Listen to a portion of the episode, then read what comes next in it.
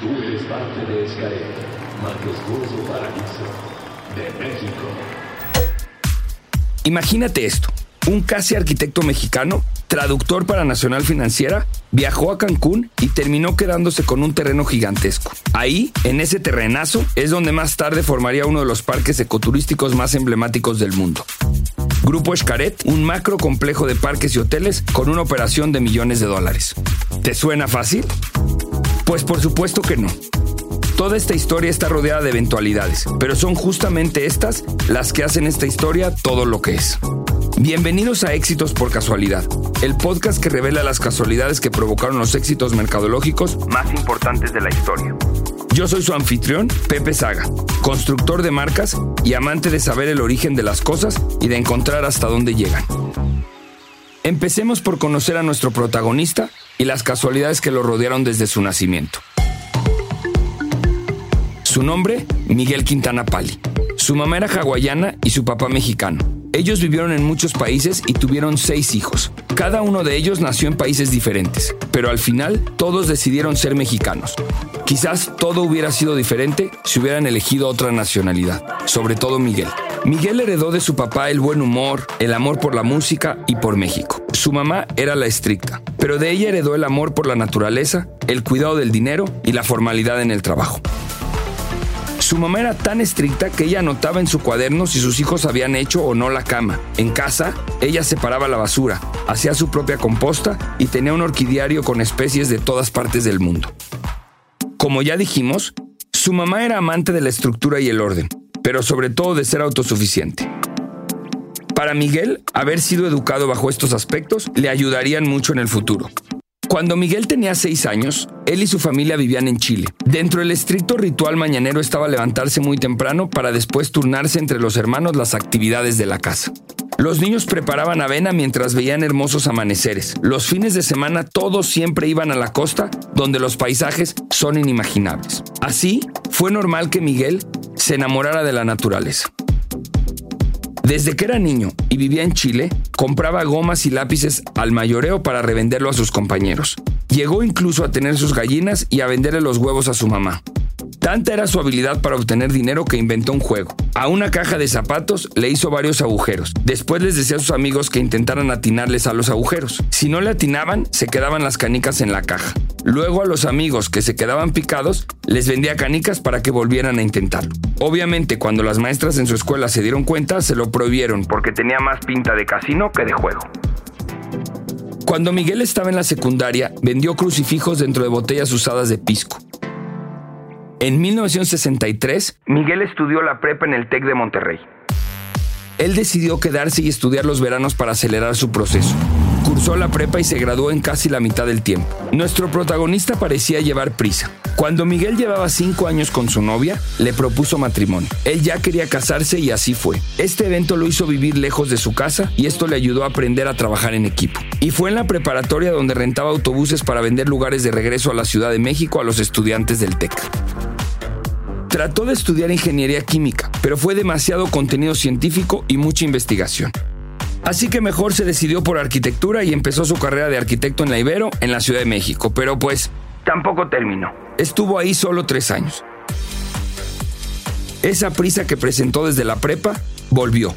Miguel sintió que perdía el tiempo, que se estaba oxidando. Miguel siempre tuvo el instinto para hacer negocios. Imagínense que hasta crió chinchillas en su casa para después venderlas, y llegó a tener 500. Sin embargo, Miguel buscó un trabajo y lo encontró como traductor en Nacional Financiera.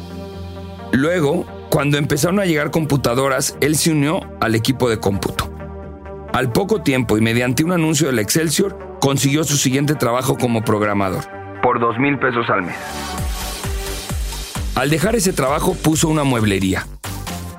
Pero, ¿y qué con Escaret? Paciencia, porque esta mueblería provocó la casualidad que cambiaría la vida de Miguel y la de millones de personas en el mundo. Como programador, Miguel se dio cuenta que era infeliz y lo dejó. Se dio cuenta que él nunca sería feliz trabajando para alguien más. Entonces diseñó una lámpara que él mismo armó y vendía a las tiendas de muebles de la época. Alcanzó ventas de varios miles y ese fue su inicio en el mundo de la decoración y los muebles. Siempre que iba a vender a las tiendas de muebles, hacía muchas preguntas sobre costos, rentas, ventas. Su curiosidad lo llevó a entender los detalles del negocio de las tiendas. Cuando cumplió un año de casado, también se inauguró Plaza Satélite. Un día mientras él visitaba con su esposa la plaza, fue a las oficinas para pedir un local. Encontró el más alejado de todo, era el único, cerca de donde iba a abrir Liverpool. Y así, en 1971, abrió su primer mueblería, Diseño. Vendió muebles por folleto a 500 mil clientes. Imagina tener una especie de Amazon en la época cuando tener un teléfono era un lujo. Así de visionario fue nuestro protagonista. El 12% de sus ventas fueron en esta modalidad. Seis años después se dividió las tiendas con su socio y de un momento a otro era su competidor. Las tiendas que él se quedó les cambió el nombre, primero a Diseños Pali y después solamente a Pali. Un día, un amigo de Miguel le pidió que lo acompañara a Cancún para que hablara con Roman Rivera Torres, un compañero de la Universidad de Miguel. Roman conocía a Miguel y el amigo que le pidió que lo acompañara creyó que llevarlo facilitaría la conversación para que Roman le comprara muebles. Miguel nunca había pisado Cancún. Lo más cerca que estuvo fue en su luna de miel cuando fue a Cozumel en vuelo directo. Estando en la reunión con Román, este le ofreció un terreno en Cancún a Miguel a cambio de muebles de sus tiendas. Sí, escuchaste bien. De hecho, le ofreció varios terrenos, entre ellos la playa donde ahora es Puerto Aventuras, una caleta en Acumal y finalmente Xcaret. A Miguel nunca le gustó la idea de tener una casa de vacaciones. No quería esclavizarse a un lugar. Prefería mantener sus opciones abiertas y tomar un hotel o acampar donde le diera la gana. Pero cuando vio el terreno que ahora es Xcaret, pensó en hacer una casa de descanso, la más hermosa de todas. Román no podía creerlo pues era un terreno bastante complicado, lleno de rocas, pero para Miguel era el indicado para una casa de descanso. Para él era un proyecto personal, no un lugar turístico. Imagínense si Miguel hubiera decidido con el sentido común y no con sus ideales, y hubiera elegido el terreno de Puerto Aventuras. Todo Grupo Escaret no existiría. Cuando Miguel empezó a limpiar el terreno de Escaret para iniciar su proyecto personal, encontró cuevas, vestigios mayas, ojos de agua y nuevos atributos naturales. Obviamente, a cada paso que daba encontraba algo por qué sorprenderse. Esto detonó su instinto empresarial que lo ha acompañado toda su vida y lo hizo pensar. ¿Por qué construir una casa si se pueden construir 10 villas? Pero su mente no se detuvo en esa idea, pues a Miguel le daba vueltas la idea de compartir este gran descubrimiento con el mundo. Él sentía que era un lugar donde se podía apreciar la naturaleza, el pasado y el esplendor del mundo maya. Era algo que el mundo no se podía perder. Así nació la idea de hacer un parque, un parque llamado Xcaret. Miguel creía que la suerte es de todos. El chiste es tener los ojos abiertos para poder atraparla. Y vaya que lo puso en práctica. En Hawái hay un parque muy importante llamado Polynesian Cultural Center, un museo vivo de las culturas. Usan ese espacio para mostrar sus costumbres, su música, sus bailes, raíces, tradiciones y su comida. Así que Miguel, al ver esto, decidió replicar lo que sus ojos bien abiertos habían observado. Solo que en su versión, lo que se mostraría sería toda la riqueza que es México. Aquí una reflexión. La creatividad no necesariamente implica crear algo desde cero. De hecho, en la mayoría de las veces, las grandes ideas siempre son el inicio de las siguientes. Todo avance tecnológico y creativo se logra porque estamos sobre hombros de gigantes. Los grandes inventos son siempre la raíz de los próximos grandes inventos. La creatividad es más transformar que crear. Miguel necesitaba más hectáreas para poder mostrar México al mundo. Román y sus hermanos Constanz tenían 60 hectáreas más. Miguel estuvo negociando con ellos, con la única moneda que tenía. Muebles. Todo iba bien hasta que le preguntaron qué planes tenía para el terreno. Cuando les dijo que un parque, inicialmente les pareció una locura. Solo los gobiernos y los locos hacían parques. ¿Qué opinarán ahora? Miguel inició una guerra verbal y una difícil negociación porque ahora los Constants parecían haberse vuelto locos, ya que ellos también querían hacer el parque, aunque ya habían vendido las cinco primeras hectáreas que resultaron el corazón del terreno. Si ellos hubieran hecho el parque en las 60 hectáreas restantes, quizá el mundo Escaret hoy sería distinto. Al final terminaron asociándose. Creyeron los unos en los otros. Los Constants confiaron en un mueblero y casi arquitecto que trabaja descalzo en su oficina. Los hermanos de Román aportaron el terreno y Miguel Quintana tendría que aportar un millón de dólares anuales los próximos cinco años después del acuerdo. Miguel diría, no hay que quedarse en un sueño o en una casualidad. La otra mitad es indispensable, la del emprendedor, la que incluye riesgo, la del empuje, la de la confianza, la que te hace creer que ese sueño es posible, la mitad que hace los sueños realidad. Miguel Quintana dice también que a los sueños hay que pasarlos por un proceso de tres pasos. El primero, escríbelo en un papel y ponle fecha. Así se convierte en un objetivo. Segundo, divídelo en acciones pequeñas y así se convierte en un plan. Tercero, Respalda tu plan con acciones para que se convierta en realidad.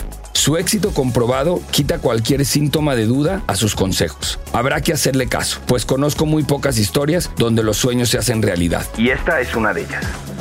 Miguel siguió sus propios consejos y tomó las acciones para respaldar su plan, así que quemó todas sus naves. En algún momento vendió su tienda ubicada en Periférico y al poco tiempo Salvador Gómez Linares, su mano derecha en las tiendas, les puso precio a sus mueblerías. Nunca creyó que podría comprarle a su patrón las tiendas, pero Miguel le ofreció que se las pagara en cuatro años, permitiéndole a Salvador obtener el dinero del mismo negocio para poder pagarlo. Así, en 1991, le puso fin a su carrera como mueblero. Miguel dejaría de recibir el ingreso con el que había vivido 20 años, con el que generaba un exitoso negocio de boutiques de muebles que lo había mantenido. Parece sencillo, pero ¿sabes cuántos sueños se han quedado ahí por el miedo de perder lo que tienes? Es difícil estar en la orilla del acantilado y echarte. No cualquiera lo consigue. No cualquiera se atreve. Salir de la zona de confort. Ese cliché tantas veces escuchado, pero que Miguel sí tomó y sin vuelta atrás. Sus conocidos le insistían a Miguel que no tirara su dinero, que era todo el trabajo de su vida y que no debía malinvertirlo en una locura, en un parque en Cancún. Al parecer sus conocidos no lo conocían tanto. Miguel es el único de sus hermanos que no tiene un título universitario, pero él se define a sí mismo como vislumbrador. Así es como llena el campo de profesión cuando en algún formato le hacen esta pregunta. Ser vislumbrador es poder ver un objeto poco claro por falta de luz o por la distancia. Miguel dice que no se le ocurren las cosas de la nada, que su creatividad viene de juntar conceptos que ya conoce y crea soluciones originales a partir de ello. Dicen que no es necesario que los creativos estén locos, pero es muy útil. Miguel, a pesar de que nadie creía en su idea, terminó agregando a su parque un toque aún más arriesgado. Un panteón. Para él, era muy importante exhibir a México como realmente es, y aquí se festeja la muerte. Así que hubo que hacer un panteón donde ahora descansan algunos familiares de Miguel. Hoy en día los visitantes mueren por conocer el panteón del parque. Vaya ironía. Si hay algo que nos va dejando esta historia, es la importancia de la creatividad. Y esta vez surge de un accidente, otras porque realmente hay una crisis. Pero cuando tienes la cabeza en su lugar, quizá resulte en una buena vuelta de tuerca. Y si a esto le sumas una casualidad, ¡boom! Aquí un ejemplo. El río subterráneo en Escaret pasaba por la gruta de un cenote donde el techo se agrietó. Era peligroso mantenerlo así, entonces tuvieron que ordenar que se tirara. Al derribarlo, lejos de pensar en la parte negativa que se perdía, se dieron cuenta que se había creado naturalmente un anfiteatro, un lugar con la inclinación necesaria para hacer un escenario. Qué casualidad, ¿no? Pues así entonces se adecuó para un escenario. Después hicieron un espectáculo ahí, iniciando así una de las atracciones más icónicas y visitadas del parque. Por otro lado, el espíritu arquitectónico de Miguel y su respeto por la naturaleza inculcado por su mamá lo hicieron un hombre que buscó respetar su entorno al momento del desarrollo de sus proyectos. Su proceso era, primero, contar y fotografiar los árboles. Después, utilizó un método que le llama arquitectura al llegue, es decir, quien toma las decisiones sobre la construcción es la propia naturaleza. Así el proyecto de construcción respeta en primer lugar el terreno y trata de adaptar el parque al lugar y nunca al revés. Una vez convertidas todas las ideas de Miguel en un proyecto real y aprovechando todas las casualidades que se presentaron, Escaret se inauguró en diciembre de 1990. Eran 50 empleados y el boleto de ingreso costaba 10 dólares. El plan era llegar a cobrar 30 dólares por boleto y recibir a un millón de visitantes anuales. Casi 30 años después, se cobra 110 dólares por boleto y se recibe a más de 2 millones de visitantes al año. Vaya que se cumplió el plan. Muchos dirán, Sí, bueno, pero le ayudó que llegan muchos turistas a esa zona. Claro, yo pensaría lo mismo. Y más cuando veo los siguientes datos. México ha sido el segundo país que más recibe turistas en el mundo. El año pasado recibió a 36 millones de turistas extranjeros. Solo nos superó Francia con 54 millones. Pero después de nosotros quedó España con 32 millones. Y un Estados Unidos un par de peldaños abajo con 22 millones. A Cancún llegan aproximadamente la mitad de esos 36 millones. Los últimos números apuntan a 16.5 millones. A Ibiza solo llegan 5 millones al año. Una de las ventajas que tiene nuestro país es su clima, que para aquellos que viven inviernos extremos, nuestro clima les parece un verano todo el año. Pero además se suma a esto la calidad de nuestro servicio, la calidez de nuestra gente y lo emblemático de nuestra historia. Entonces, conociendo estos datos, uno pensaría que era muy obvio que le fuera muy bien este proyecto. Pero recordemos que una buena idea es buena hasta que se comprueba su eficiencia y Miguel solo tenía la buena idea de hacer un parque temático sobre México y su cultura. Lo demás era una moneda al aire. Había demasiados riesgos, pues recordemos que Miguel Quintana Pali quemó todas sus naves para que no tuviera de otra, más que tener éxito. En esos años, su idea parecía una locura, como le decían sus amigos más cercanos, porque lo era. Así como lo fueron en su momento todos los grandes proyectos que han revolucionado al mundo, todos al inicio parecieron una locura. Ahora imaginémonos algunas de las preguntas que seguro le hicieron, o tal vez hasta él mismo se hizo. ¿Dejar una exitosa carrera diseñando y vendiendo muebles para competir con Disney? ¿Alguien querría venir a México, levantar sus cosas de la playa, salir de su hotel que les incluye desayuno, comida y cena, para ir a un parque temático? Sobre todo cuando tienen sus propios parques en su país. Pues ahora Miguel podría responder a todas esas preguntas con los siguientes datos. Magic Kingdom de Disney recibe a 5 millones de turistas al año. Según mis cálculos, los 9 parques de Xcaret pueden hoy recibir a 18 millones al año. Tomemos en cuenta que la restricción más grande de estos parques mexicanos es que mantienen la naturaleza. No son construcciones o espacios que se planean y modifican eficientemente para que alberguen a más personas. Eso iría en contra de lo que los visitantes desean, que es convivir con la naturaleza. Para que nos demos una idea, el mercado de parques de diversiones tiene un valor de 524 billones de dólares y Xcaret ha sido premiado cuatro veces como el mejor parque del año por los Travi Awards. ¿Esto hubiera sido suficiente para responder aquellas preguntas? Como dice Miguel, si quieres que tu sueño se haga realidad, hazle caso. Pues no solo hizo caso a sus sueños, sino también a la gente que visitaba sus parques. Hizo encuestas para todo. ¿Y qué mejor retroalimentación que la de quien te paga para hacerlo mejor? Una vez más se comprueba que la creatividad la despierta la información que recibes y por eso se mejora. Y con eso se despertó y mejoró la creatividad de Miguel. Se creó Shelha, que si bien era una concesión del gobierno, nuestro protagonista le puso el toque creativo que garantizó su éxito. Después vino el tercer parque que llamó Explore, un parque de aventuras que inicialmente estaba presupuestado para costar 5 millones de dólares y terminó costando 32 rápidamente se convirtió en un éxito rotundo y desafortunadamente para Miguel las reclamaciones empezaron a llegar, pues eran tantos los visitantes que para el mediodía ya no había cupo en el parque y se hacían filas de espera. Estas reclamaciones le preocuparon demasiado a Miguel. ¿Cómo podía resolverlo? ¿Cómo podría duplicar la capacidad del parque? El terreno no podía hacerse más grande, ya no había lugar para ampliar las atracciones. ¿Recuerdan lo de ser vislumbrador? Pues Miguel lo puso en práctica de nuevo e inventó Explore Fuego, una nueva experiencia donde las aventuras ahora se hacían en un cielo estrellado, donde la gente disfrutaba de estar bajo los rayos de la luna, en lugar de los del sol. Duplicó la capacidad del parque, aumentando horas y cambiando la experiencia. Adiós a las reclamaciones. Después vino el siguiente proyecto, Cenotes, esta experiencia nació rodeada de competidores, pues el número de cenotes en esta zona del país es casi infinito y en casi todos se ofrecen diferentes actividades. Algunos tienen que descender a alguna cueva, en otros te puedes sumergir con una tirolesa o lo recorres en kayak. Lo que hizo Miguel fue juntar las cuatro experiencias y ofrecerlas en un solo paquete, todo en uno. Otro punto donde claramente podemos notar la creatividad de Miguel es en la publicidad de sus proyectos. No solo cubrió de publicidad todos los recorridos previos al viaje, también lo hizo en los medios digitales, como Google y Facebook. Además, él y su equipo inventaron medios para estar en las primeras 24 horas que el turista llega a Cancún, ya que ese día es clave para la planeación del viaje del visitante. Así que al llegar al aeropuerto les entregan un mapa de Cancún, obviamente retacado con la información del grupo Escaret.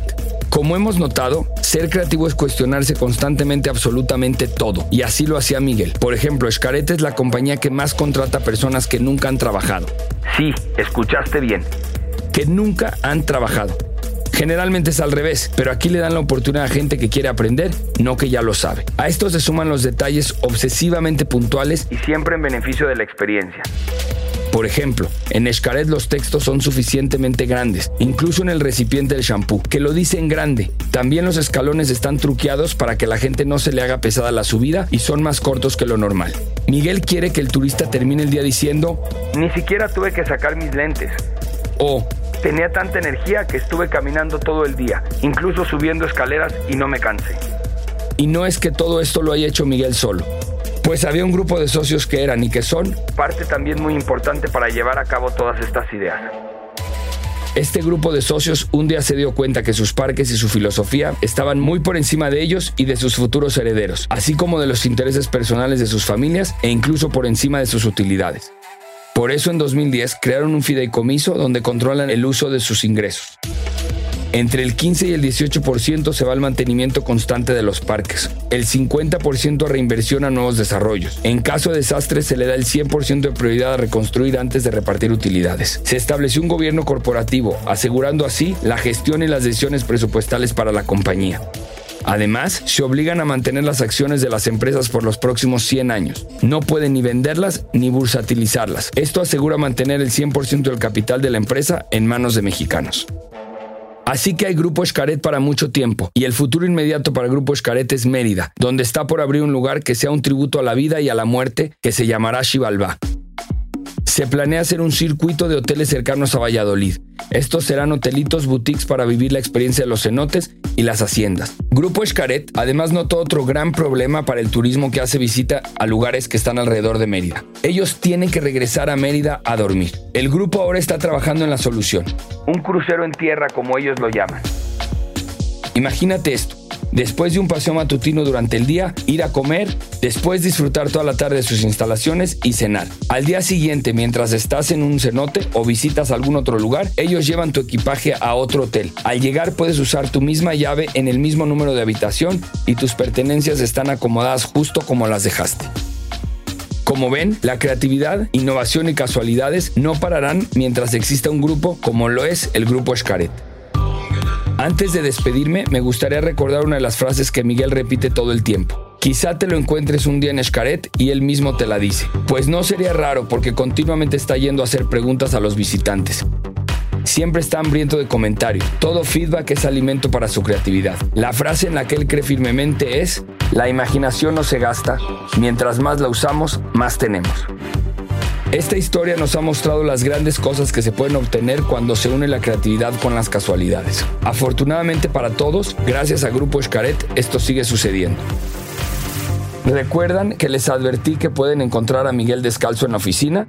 Pues esto es porque en Hawái solo se usan zapatos para andar en la calle. Los esperamos en nuestro siguiente capítulo, porque las casualidades nunca dejarán de ocurrir, es mejor estar preparados para aprovecharlas. Yo soy Pepe Saga y esto fue Éxitos por Casualidad.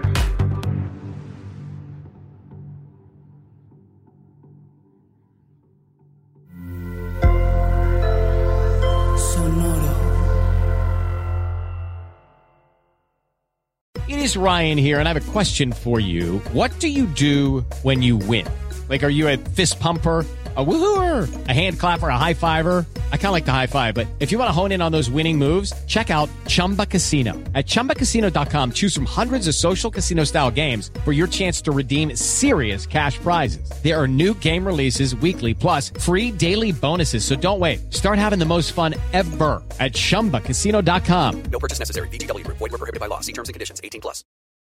Without the ones like you, who work tirelessly to keep things running, everything would suddenly stop Hospitals, factories, schools, and power plants, they all depend on you. No matter the weather, emergency, or time of day, you're the ones who get it done. At Granger, we're here for you with professional grade industrial supplies. Count on real time product availability and fast delivery. Call clickgranger.com or just stop by. Granger for the ones who get it done.